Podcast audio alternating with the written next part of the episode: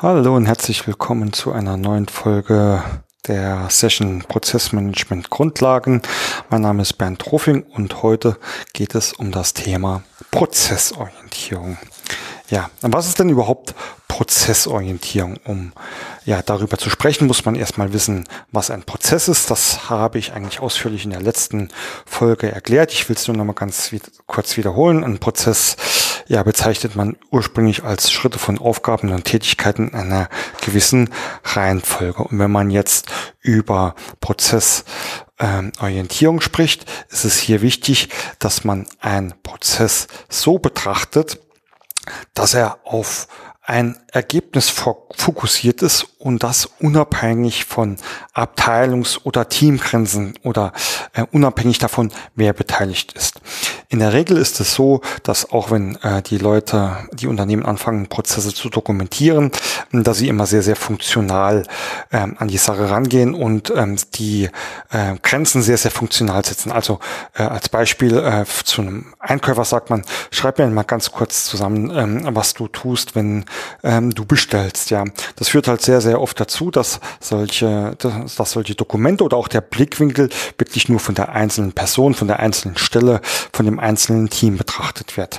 Bei einer Prozessorientierung geht man hin und setzt die Grenzen auf ein Ergebnis und ähm, erweitert somit quasi äh, die Perspektive und fragt sich ganz oft auch schon, wo fängt denn das Ganze an, wo hört denn das Ganze auf? Und dann listet man alle Schritte auf, die zur Erreichung dieses Ergebnisses notwendig sind, unabhängig davon, wer es tut. Also bleiben wir vielleicht einfach bei diesem Beschaffungsbeispiel. Wenn man jetzt sich überlegt, was ist denn alles notwendig, um überhaupt bestellen zu können oder eine Beschaffung durchzuführen, wird man sehr, sehr schnell feststellen, naja, am Anfang steht immer ja mal ein Bedarf. Das heißt, ich muss mir erst anschauen, wo entsteht denn der Bedarf, wie wird denn der Bedarf ermittelt, wer stellt denn überhaupt ähm, eine Anforderung, damit bestellt werden kann, beziehungsweise bestellt werden soll. Und wenn ich das ermittelt habe, dann muss ich mir auch überlegen, na, äh, habe ich denn überhaupt die passenden Lieferanten dazu? Und wenn das erledigt ist, kann ich sagen, okay, jetzt gehe ich an das eigentliche Bestellung, also die Bestellung erfassen, absenden, vielleicht auch vorher noch freigeben. Und ganz am Ende äh, oder dann kommen weitere Schritte, wie zum Beispiel, ich muss den, äh, die Ware ja annehmen oder die Dienstleistung äh, protokollieren. Und ganz am Ende des Tages ähm, muss natürlich auch noch eine Rechnung gezahlt werden. Und ihr seht, allein an diesem kurzen Beispiel sind schon sehr, sehr viele ähm, Beteiligte äh, mit an Bord. Und wenn man äh, von Prozessorientierung spricht, meint man einfach, dass man sich den Prozess gesamtheitlich anschaut und ähm, ihn auf das Ergebnis fokussiert. Also in diesem Fall wäre das Ergebnis äh, entweder die Ware, also die Bestellung ist ausgelöst oder äh, die Ware ist angekommen oder im besten Fall halt auch einfach äh, die Rechnung ist bezahlt, weil dann ist eigentlich der gesamte Prozess ähm, Prozess abgeschlossen. Das heißt, äh, in einer Prozess Orientierung ähm, ist nicht einfach nur die Perspektive wichtig, auch wenn man dokumentiert, ist es wichtig, dass man da alle Beteiligte mit an Bord nimmt, dass man denen abstimmt. In einer Prozess ähm, oder bei einer Prozessorientierung oder wenn man ein prozessorientiertes Unternehmen sein will, ähm, muss man dazu auch die Verantwortlichen anpassen. Ähm, nehmen wir jetzt einfach nochmal das Beispiel, was ich eben gesagt habe. Äh, nehmen wir ein Produktionsunternehmen und sagen, okay, ähm, der Bedarf äh, kommt aus der Produktion raus. Ja, die müssen die Teile, die Stückliste ähm, etc. das Material festlegen, das beschafft werden soll. Ja, jetzt haben wir hier das erste Mal ähm, eine Diskrepanz, weil oft ähm, gibt es dann Bereiche, die sich Produktion nennen. Es gibt auch einen Produktionsverantwortlichen und der hat äh, Ziele. Und das sind hauptsächlich Ziele, ähm, die auf das Produktionsergebnis abzielen. Nichtsdestotrotz, er ermittelt den Bedarf und gibt ihn weiter. Dann, ähm, um im Beispiel zu bleiben, kommt ähm, vielleicht der Einkauf ins Spiel, der äh, beschaffen muss. Ja, aber auch der Einkaufsverantwortliche hat verschiedene Ziele. Das sind irgendwelche Einkaufsziele, die äh, zum Beispiel sein können. Wir müssen das, äh, die Einkaufspreise senken. Also ähm, hat er Ziele, die natürlich auch monetär oder finanziell für das Unternehmen wichtig sind. Genauso wie äh, der Bereich Finanzen mit der Rechnungsprüfung, Verbuchung, Zahlung etc.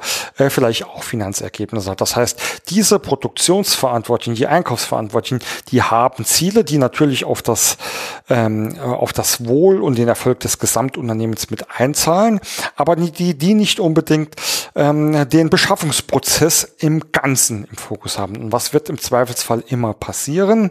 Ich mache jetzt mal ein böses Beispiel. Wenn es im Einkauf ähm, äh, um die Frage geht, äh, du hast zwei äh, Artikel, der eine ist billiger, dafür schlechtere Qualität, der andere ist teurer, dafür bessere Qualität und auch die Qualität, die vielleicht die Produktion gerne hätte, äh, ist es dann oft so, dass der Einkäufer wegen seinen Einkaufszielen sagt, nein, wir kaufen das günstigere Material, weil ich will ja meine Einkaufsziele erreichen. Also genau hier sieht man eigentlich schön die Diskrepanz zwischen ja einer funktionalen Orientierung, in dem ich und meine Linie und meine Abteilungsbereichsziele verfolge und einem ähm, Pro prozessorientierten Ansatz, der darauf aus ist, nur ähm, den Prozess der Beschaffung zu optimieren. Und das ist auch nicht einfach, also ich will das jetzt auch nicht trivialer machen, als es ist, aber wenn man dann in einem Unternehmen einen Prozessverantwortlichen installiert, der dafür verantwortlich ist, dass der Prozess Beschaffung durch alle Bereiche und Abteilungen optimal funktioniert und auch gesamtunternehmerisch alle notwendigen Abstimmungen und Entscheidungen trifft, dann hat man da einen sehr, sehr großen Mehrwert. In diesem äh, letzten Beispiel wäre es einfach so, dass der Prozess verantwortlich dafür zuständig ist, mit allen Beteiligten äh, zu entscheiden, was passiert in solchen Fällen, wenn der Einkauf zwei Varianten hat und ähm, ja, wie gesagt, eine ist billiger, aber dafür die Qualität schlechter.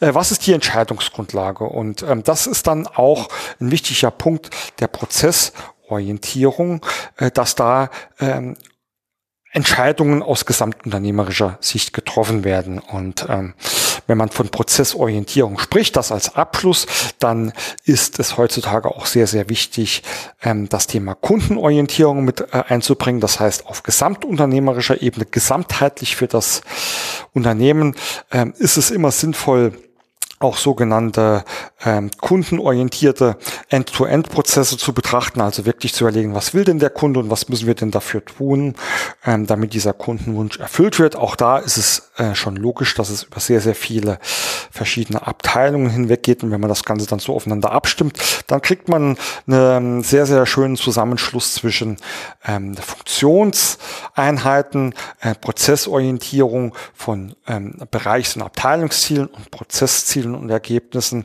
Und das führt am Ende des Tages auch äh, zu vielen Vorteilen. Einmal, dass man es schafft, ähm, dadurch äh, Redundanzen zu vermeiden und einen guten, einen guten Schritt Richtung Standardisierung unternommen hat, aber auch Konsistenz in der Leistungserbringung. Und das äh, meine ich jetzt nicht nur Richtung Endkunden, sondern auch für die interne Zusammenarbeit, weil ich in der Lage bin, durch dieses prozessorientierte Denken immer mein eigenes Handeln in Abstimmung zu bringen mit dem, dem ich mein Ergebnis liefere, beziehungsweise im umgekehrten Fall auch meine Wünsche und Erwartungen zu äußern zu den vorgelagerten ähm, Teams, die mir ja ähm, ihr Arbeitsstand übergeben. Und ähm, das ist ein zunehmend wichtiger Faktor, auch Erfolgsfaktor in Unternehmen, weil ähm, wer nur funktionsorientiert denkt, der ähm, wird sehr, sehr anfällig sein für Missverständnisse, für Fehler, äh, für Überlastung und auch Unzufriedenheiten. Deswegen glaube ich, dass es wichtig ist äh, und enorm wichtig ist, diesen Weg zur Prozessorientierung zu gehen. Und da gibt es auch einfache Schritte. Da muss man nicht gleich sein kom komplettes Unternehmen umkrempeln. Es gibt ein paar sehr, sehr einfache Werkzeuge, mit denen man es schafft, eine Prozessorientierung zu den vorhandenen Strukturen zu implementieren und sich da langsam äh, quasi in den Reifegrad dann weiterzuentwickeln und damit aber auch schnell irgendwelche Ergebnisse und ähm, Nutzen und Vorteile zu erreichen. Ja, das ähm, ganz kurz zu dem Thema Prozessorientierung. Äh, ich hoffe, ihr konntet da den ein oder anderen Impuls für euch mitnehmen. Ansonsten stehe ich euch natürlich jederzeit gern für Fragen und Feedback zu zur Verfügung. In diesem Sinne viel Erfolg bei eurer Arbeit. Euer Bernd.